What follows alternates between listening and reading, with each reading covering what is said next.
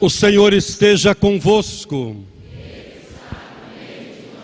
Proclamação do Evangelho de Jesus Cristo, segundo Mateus.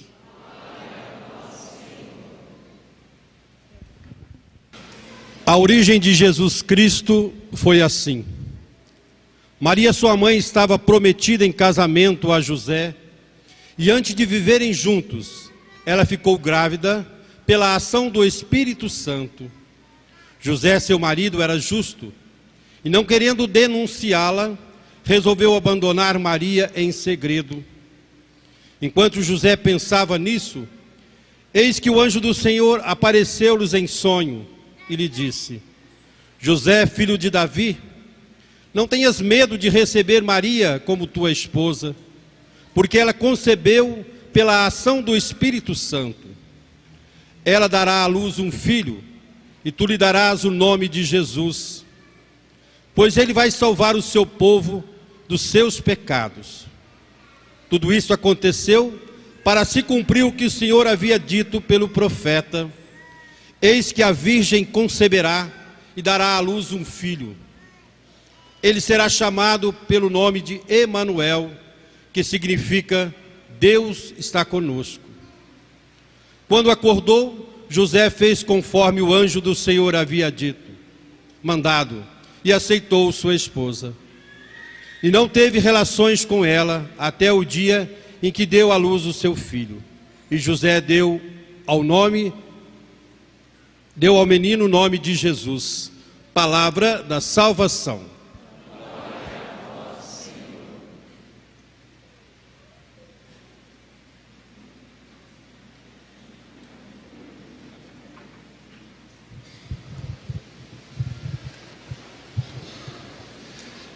Queridos irmãos, padres, diáconos, seminarista, queridos irmãos e irmãs desta paróquia Nossa Senhora de Lourdes, também aqueles que fazem parte da paróquia virtual, nos acompanhando pelas mídias sociais.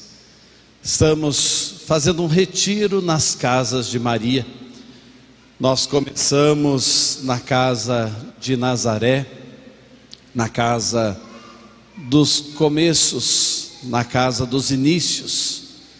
E ali nós recordamos que a nossa primeira casa foi o ventre materno, o primeiro lugar de acolhida, que nós caminhamos nas casas desta vida até a gente chegar na casa do Pai. A nossa vida é permeada pela ideia de casa, lugar de aconchego, lugar de acolhida.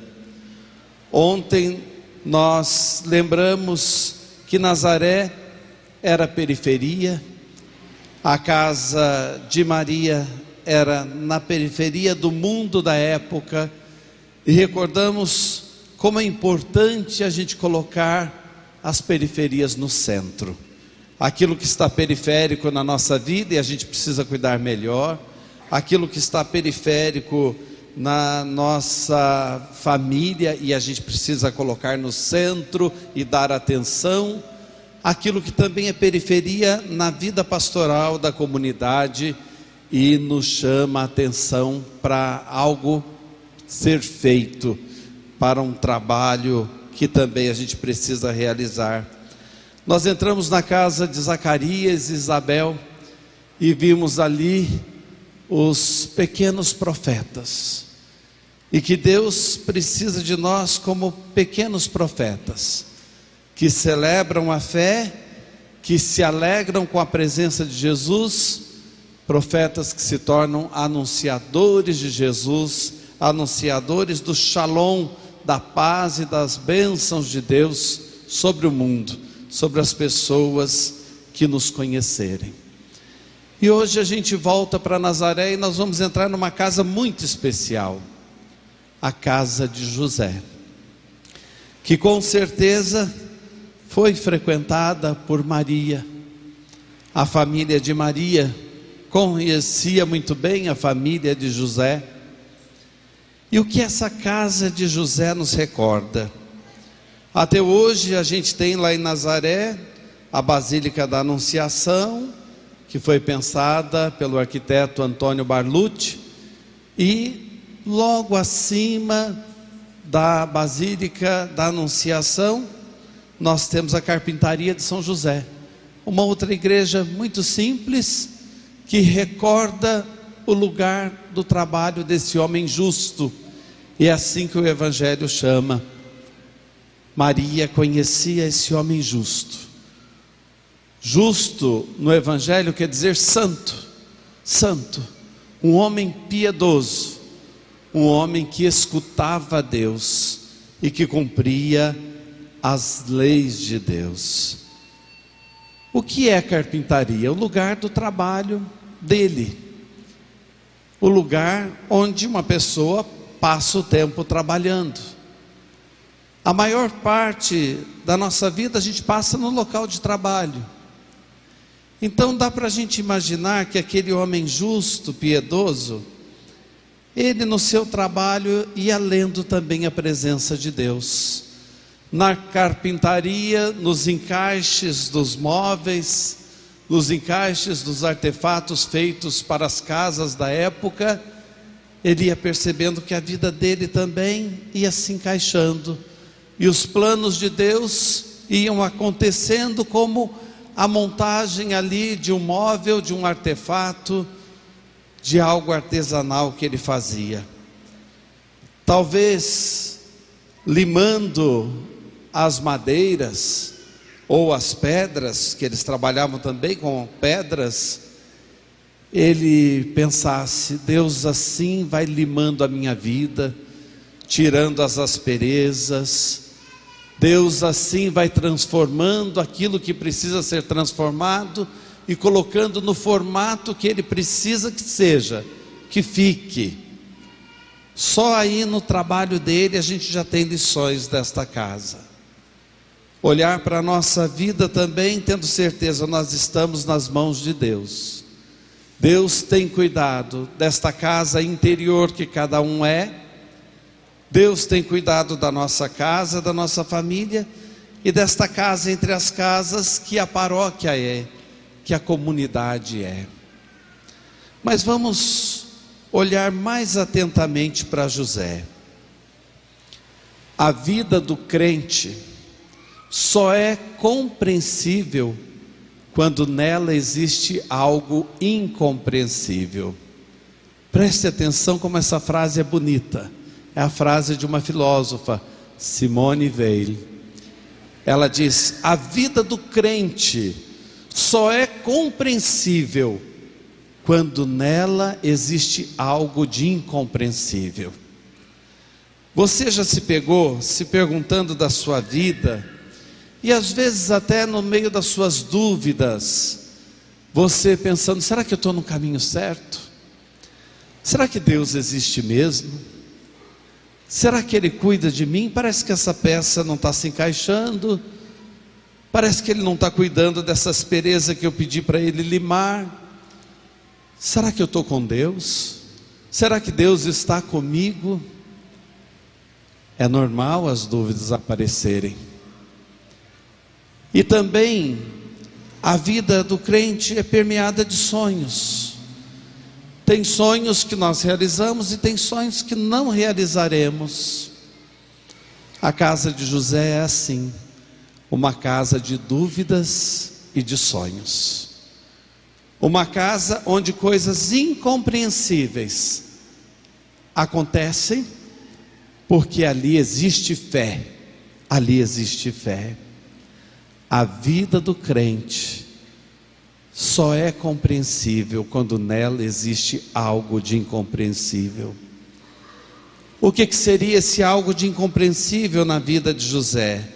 Um sonho, onde Deus fala com ele, onde Deus indica o caminho que ele deve seguir. Um anjo que aparece a ele no sonho, é mensageiro de Deus. Um amor que vai ser vivido de uma forma totalmente diferente, não segundo os planos dele, mas segundo os planos de Deus. A certeza de uma vida além e a certeza de que Deus existe e que está tomando conta de tudo. Traga isso para a sua vida. O que é incompreensível na sua vida. Na sua vida também existem sonhos, tem anjos que cuidam de você, existe um algo mais que você não compreende, existem amores, amor correspondido, amor que não é reconhecido, amor que é ingrato, amores que não seguem aquela linha do jeito que você pensou, segue por rumos diferentes. Tem Deus nos esperando na casa definitiva. Coisas incompreensíveis, mas que fazem parte da nossa vida. A vida é cheia de questões. Padre Zezinho, Padre Deoniano, tão conhecido por todos, ele diz: a vida é uma questão e o amor é a resposta. O amor é a resposta. Não se assuste com as suas dúvidas. Não se assuste com a questão que a vida lhe colocar. E é interessante, a vida nos surpreende tanto que quando você encontra a resposta para uma pergunta, ela muda a questão. Ela muda a questão. Preste atenção na sua infância, na sua adolescência, na sua juventude, a vida foi mudando a pergunta e você teve que ir achando a resposta. Depois no seu casamento, na adaptação aos primeiros anos, na maturidade do casamento, nos filhos que vieram, nos filhos que saíram de casa. Hoje talvez você mais sozinho em casa, tinha uma família grande, numerosa, todo mundo no entorno e agora cada um cuidando dos seus afazeres, da sua vida profissional, dos seus estudos. O amor é a resposta para a vida. Em todas as dúvidas, em todos os sonhos, em todas as ocasiões, o amor sempre vai ter a resposta. Ah, Padre, mas tem questões na minha vida que estão tão duras. Tem sonhos que eu ainda carrego comigo tem dúvidas que ainda fazem parte dos meus pensamentos. Preste atenção, o amor sabe esperar. Amar é saber esperar. Muita coisa Deus vai realizar ainda. Que coisa bonita quando a gente olha para a vida de José e percebe que ele acertou o passo. Ele deu atenção aos sonhos. Ele deixou Deus entrar nos sonhos dele, ou seja, o sonho aí é a vida. Ele deixou Deus fazer parte totalmente na vida dele. Deus transtornou os projetos dele, transtornou, foi como um vendaval mas a vontade de Deus se fez. E dois mil anos depois a gente se lembra desse José, da carpintaria dele, da casa dele, porque foi alguém que deixou Deus entrar nos sonhos. Uma outra coisa linda em José, e José e Maria, que com certeza eles aprenderam em lições daquelas casas de Nazaré. Sempre quando alguma coisa não acontecia conforme os pensamentos deles, iam seguindo os sonhos de Deus, de Maria se diz, guardava no coração. Dos dois, as Sagradas Escrituras dizem: quando o menino se perdeu, foram procurar Jesus. Não ficaram discutindo, colocando a culpa é sua, ou foi você que não tomou conta, não foram procurar Jesus. Que receita de vida! Deixar Deus transtornar os nossos sonhos e cumprir os sonhos dele nos nossos, na nossa vida, e quando a gente perder o rumo, procurar Jesus juntos. Isso vale pessoalmente quando a gente se perde pelo caminho. Isso vale para a vida de casal, para a vida de família e para a vida também da comunidade. Em meio às dúvidas e aos sonhos da caminhada, quando a gente se perder, procurar Jesus.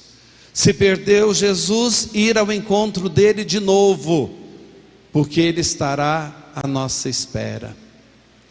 Uma outra receita linda da vida de José. Em todos os sonhos, Deus diz para ele: tome o menino e sua mãe. Leve consigo o menino e sua mãe. Esses dias nós estamos fazendo isso aqui. Nós estamos numa das casas de Maria no mundo. E somos atraídos aqui por Jesus. E nesses dias da novena, nesse retiro espiritual que nós estamos fazendo juntos, nós estamos tomando conosco, como José, o menino e a sua mãe. Porque aí a vida vai ficar mais bonita, mais gostosa de ser vivida. A gente vai saber esperar e vai perceber que esperar é amar. Amar é saber esperar, como eu já disse. E a gente vai colocando isso no coração. Essa casa de José, frequentada por Maria, também nos ensina uma outra coisa. Como é importante a escuta. Como é importante a escuta. No mundo de tantas vozes, de tantas falas, como é importante o que está acontecendo aqui. Vocês estão parados para ouvir. Como é importante a gente ir atrás do que Deus quer da gente, ir atrás do caminho que a gente precisa seguir. Tem um pensamento africano que eu gosto muito de repetir nas homilias, que é o seguinte: você não sabe para onde vai, deve saber de onde veio, então volte para lá. Crê em Deus Pai. Você não sabe para onde vai, deve saber de onde veio, então volte para lá para recomeçar tudo, para refazer tudo, entregar tudo nas mãos de Deus, e aí você vai chegar, vai caminhar de novo. Você não está perdido, não. Quando a gente escuta, a gente percebe isso. Nossa, Padre, eu vim para a igreja aqui com as minhas angústias, com as minhas dúvidas, com os meus sonhos, alguns realizados, outros não. E agora o que eu devo fazer? Deus está indicando o caminho. Deus está abrindo espaço para você dar continuidade à sua história. Mas no caminhar, além da gente aprender que é preciso escutar como José, como Maria, e por isso Deus transtornou os sonhos deles, mas fez algo de maravilhoso e magnífico. No decorrer do caminho, a gente também precisa escutar os outros. E esse mundo, então, de tanto barulho, de tantas vozes que nos disputam, pede de nós isso. Escute quem estiver do seu lado. Escute a Deus pessoalmente e em casa, escute quem está mendigando amor, quem está precisando de uma atenção. E no decorrer da caminhada na vida da comunidade, também vamos saber escutar, vamos perceber o que é que Deus também quer nos dizer através dos outros, ou que os outros estão precisando dizer. E aqui eu falo como sacerdote: nós não damos conta de escutar a todo mundo. Queríamos poder escutar a todos, mas nós, não damos conta. Vocês, como comunidade, pastoreiam conosco nas pastorais, nos movimentos, nas associações, nos grupos. Escutem um ao outro. Tem gente precisando falar.